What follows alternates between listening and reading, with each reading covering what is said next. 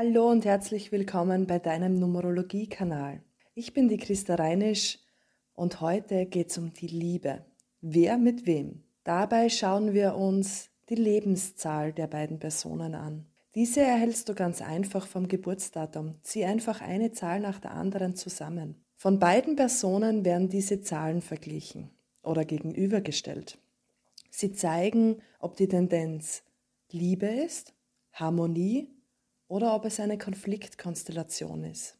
Du kannst auch gerne diesen Zahlenvergleich auf all deine Lebensbereiche ummünzen. Es ist nämlich eine Grundsympathie.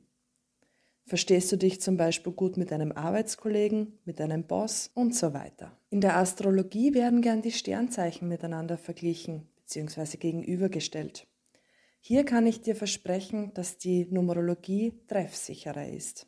Trotzdem muss klar sein, dass bei dieser Berechnung jetzt nur eine Zahl von vier berechnet werden. Eine gesamte Partneranalyse erhältst du durch die gesamte Numerologie, aber vor allem auch durch die Kabbala. Erst in der Kabbala sehe ich, welchen Sinn und welches Ziel eure Beziehung hat, wohin die Tendenz geht, also Zukunftsdeutung. In der Kabbala kann ich berechnen, ob es Liebe ist, ob es Seelenpartnerschaften sind. Und kurz zusammengefasst, worum es geht. So, jetzt geht's aber los. Wer mit wem?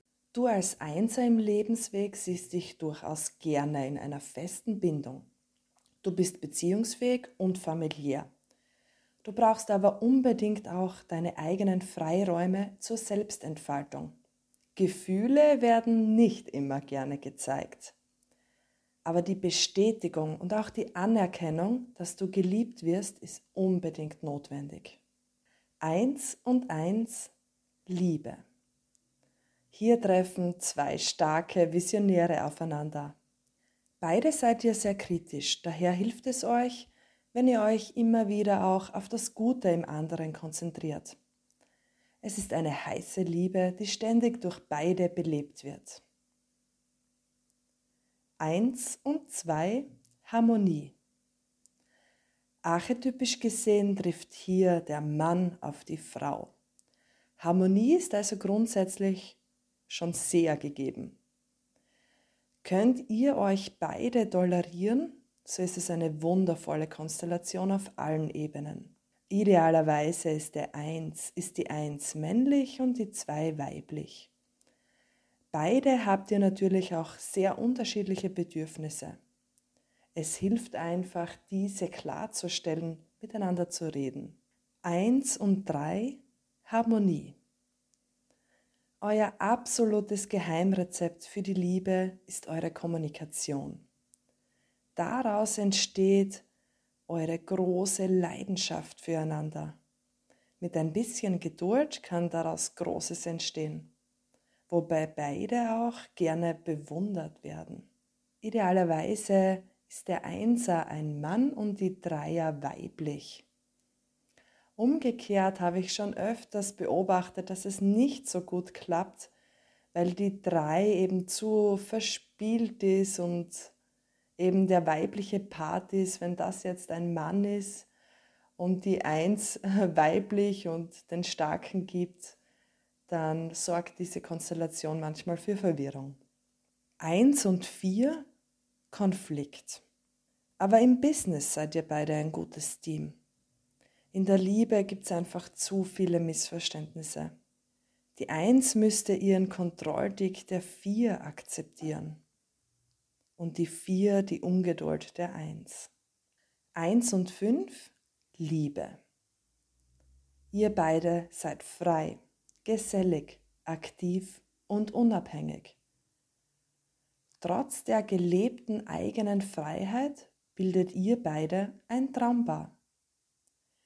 Nehmt euch zwei Hübschen auch unbedingt Zeit heraus, um gemeinsame Projekte zu machen. Das kann sehr erfolgreich und fruchtbar für euch und für eure Liebe sein. Eins und sechs Konflikt. Die Sex ist so liebesbedürftig und will unbedingt wahr und ernst genommen werden. Und die fordernde Eins will Liebe und Geborgenheit spüren. Das Optimale kann erreicht werden, wenn sich beide gut um ihre eigenen Bedürfnisse kümmern und versuchen, geheilt und im emotionalen Gleichgewicht ihre Liebe zu leben. Eins und sieben Liebe. Obwohl ihr beide zwei sehr starke Gegensätze seid, trotzdem bildet ihr beide eine vor allem leidenschaftliche und erfolgreiche Konstellation. Philosophische Gespräche tun euch beiden sehr gut. Und jeder darf ab und an auch nur für sich sein. Eins und acht ist ein offenes Ergebnis.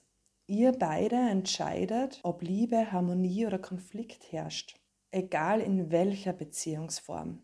Es handelt sich hier um die zwei stärksten Zahlen. Es lohnt sich daher durchaus, eure Kraft zu bündeln im Sinne einer guten Partnerschaft. Die Anziehung ist auf alle Fälle da, weil ihr beide diese Stärke ausstrahlt. Eins und neun Harmonie. Ihr beide seid komplett grundverschiedene Geschwindigkeitstypen. Trotzdem harmonisiert diese Konstellation wunderbar miteinander. Viele Gespräche über die Ursprungsfamilie, über Vergangenheit und Zukunft bereichern diese Liebe sehr. Die Eins ist gerne in der Zukunft und die Neun gerne in der Vergangenheit. In der Numerologie sind wir auch immer in einem ganz persönlichen Jahr.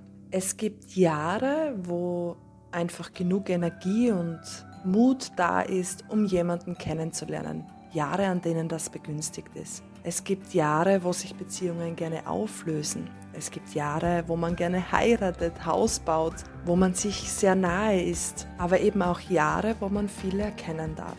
Wo du oder dein Partner gerade bist, erfährst du in meinen Folgen, wo es um die persönlichen Jahre geht. Woher weißt du, dass es Liebe ist? Spür einfach gut hinein. Nimm das mit, was sich für dich richtig anfühlt und auch leicht. Liebe, Freundschaft, all diese Themen, sie sollen dich größer machen, bereichern. Du darfst dich in all deinen Lebensbereichen so richtig gut fühlen.